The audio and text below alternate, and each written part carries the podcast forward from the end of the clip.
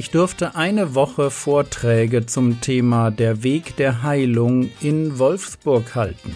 Hatte keine Zeit für den Podcast und deshalb gibt es für dich meine neueste Predigt über Dämonologie.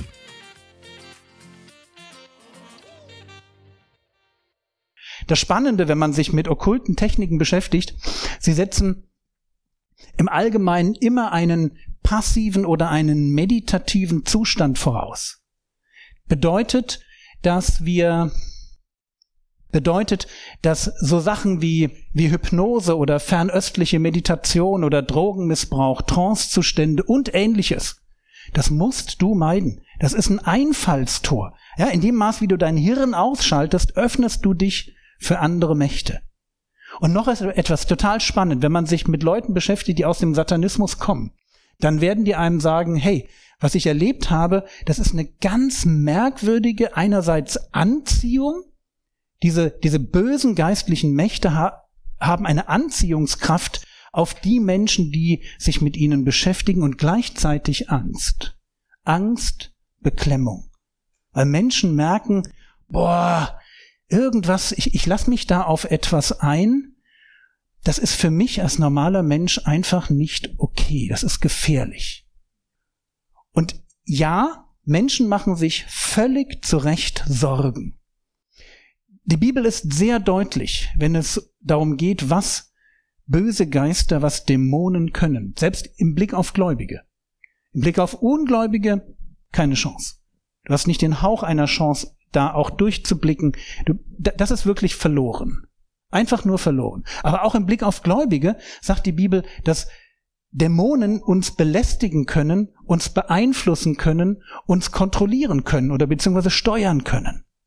Okay? Ganz spannend. Hier mal drei Stellen, die das zeigen. 1. Thessalonicher Kapitel 2, Vers 18. Das ist eine Stelle Belästigung. Jeder von euch wird das erleben in seinem Leben. Deshalb wollten wir zu euch kommen, ich, gemeint ist Paulus, nicht nur einmal, sondern zweimal und der Satan hat uns gehindert. Geh einfach davon aus, es kann in deinem Leben Momente geben, wo, wo du alles richtig machst, aber der Teufel kriegt es irgendwie hin, dich zu belästigen, dir das Leben unnötig schwer zu machen. Also vermeintlich unnötig. Ich muss einfach nur sagen, ja, ist so. Muss man akzeptieren. Belästigung. Wir leben einfach, wenn man so will, in Feindesgebiet. Dann, neben Belästigung gibt's aber noch mehr. Es gibt Beeinflussung. Hier, Matthäus 16, Verse 21 bis 23. Von da an begann Jesus seinen Jüngern zu zeigen, dass er nach Jerusalem hingehen müsse und von den Ältesten und Hohenpriestern und Schriftgelehrten vieles leiden und getötet und am dritten Tag auferweckt werden müsse. So, jetzt muss man sagen, ein sterbender Messias ist für die Leute damals eine echte Herausforderung gewesen. Und jetzt kommt Petrus mit einer ganz vermeintlich klugen Idee. Und Petrus nahm ihn, Jesus, beiseite und fing an, ihn zu tadeln. Indem er sagte, Gott behüte dich, Herr, dies wird dir keinesfalls widerfahren. Er, das ist Jesus, aber wandte sich um und sprach zu Petrus, Geh hinter mich, Satan. Du bist mir ein Anstoß, denn du sinnst nicht auf das, was Gottes, sondern auf das, was der Menschen ist. Und man merkt, hier ist Petrus, der Jünger, unter dämonischen Einfluss geraten. Und deswegen an der Stelle von meiner Seite aus ein Hinweis. Der Teufel und seine Engel können das Denken von Menschen verblenden. Sie sorgen dafür, dass Menschen Lügen glauben und Lügen für die Wahrheit halten. Petrus ist hier ein super Beispiel. Der glaubt, dass er den Durchblick hat und Jesus nicht. Und er lebt danach. Das bedeutet, wenn wir der Lüge glauben, dann leben wir die Lüge. Bis dahin, dass die Lüge es uns unmöglich macht, auf das zu hören, was Jesus uns eigentlich sagen möchte. Und deswegen, wenn ihr Gedanken habt, die sich nicht mit der Bibel decken, die sich aber auf eine verführerische Weise aufdrängen, bitte seid ganz vorsichtig. Das ist der übliche Weg, wie dämonische Beeinflussung ihren Weg ins Leben von Christen sucht.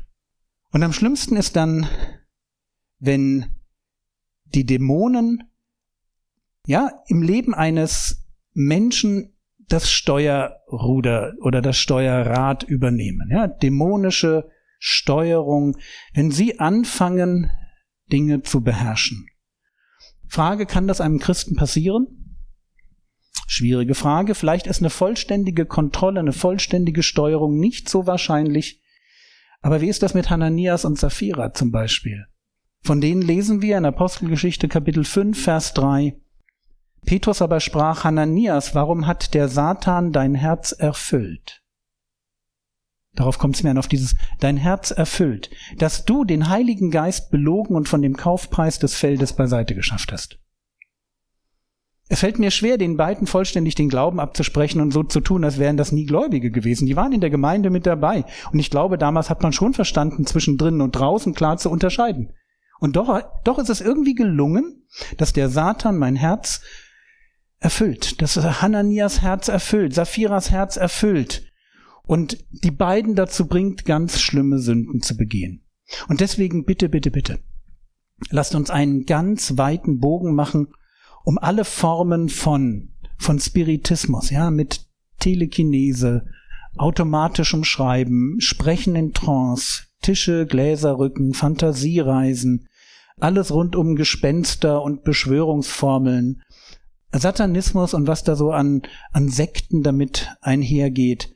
Lasst uns nicht beschäftigen mit Magie, weder mit schwarzer noch mit pseudo-weiser, ja, ich glaube nicht, dass es weiße Magie gibt, einfach nicht damit beschäftigen, nicht mit Gedankenübertragung, Heilung durch Berührung, Zaubertränke, Verfluchungen, das Tragen von Amuletten, Astrologie, Kartenlesen, Kartenlegen, in den Händen hier ja irgendwie, ja, so, so zeig mir deine Hand und ich werde dir deine Zukunft vorhersagen, was es da alles gibt.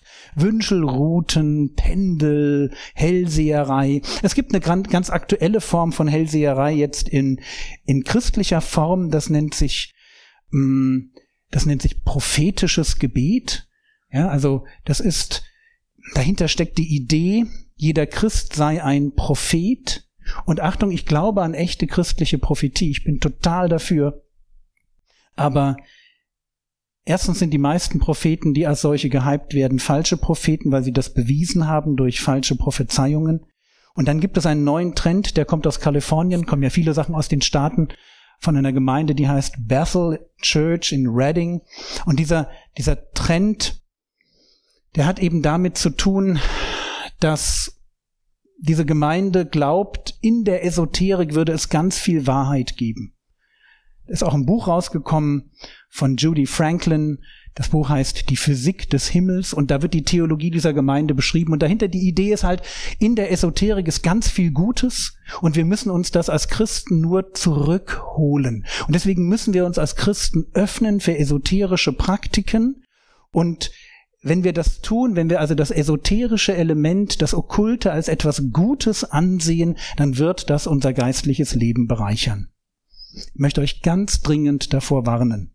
Ich habe euch im Skript eine Buchbesprechung verlinkt und insbesondere da, wo, weil das eben so aktuell ist, wo es um hörendes Gebet geht, wo man sagt, jeder Christ ist prophetisch begabt, jeder kann prophezeien, er muss nur was tun, in sich hineinhorchen.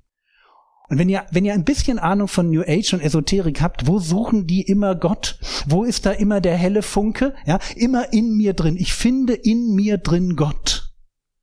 Und genau dieser Gedanke, dieses okkult-esoterische wird jetzt ins Christentum auf die Weise hineingebracht. Und ich möchte euch da einfach, möchte euch ein Stückchen warnen. Wenn du da hinkommst, dann kann ich nur sagen, willkommen in der Esoterik. Willkommen im New Age. Willkommen bei christlicher Hellseherei. Und ich garantiere dir, wenn du da mitmachst, wirst du ganz interessante Erfahrungen machen. Ist doch logisch. Aber nicht mit dem Heiligen Geist. Du wirst Erfahrungen machen, weil das ist der Clou an Okkultismus. Das ist total spannend, das funktioniert, da passiert etwas. Es ist nur nicht der Geist, von dem du denkst, dass du ihm begegnest. Der Herr segne dich, erfahre seine Gnade und lebe in seinem Frieden. Amen.